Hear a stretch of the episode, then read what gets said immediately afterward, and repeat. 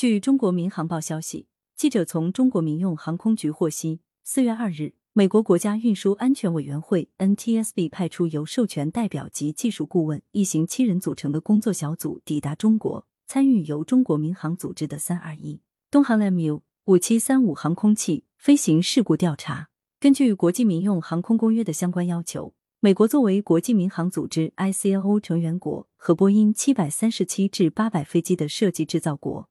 可以来华参与事故调查。其主要职责是从飞机设计制造的角度，为中方调查分析事故原因，提供技术支持。事故发生当日，中国民用航空局依据相关程序向 ICAO 和 NTSB 通报了事故的基本情况。NTSB 表示希望参与此次事故调查工作，提供技术支持。在此期间，双方一直就美方人员来华的具体安排保持密切沟通。感谢收听羊城晚报广东头条。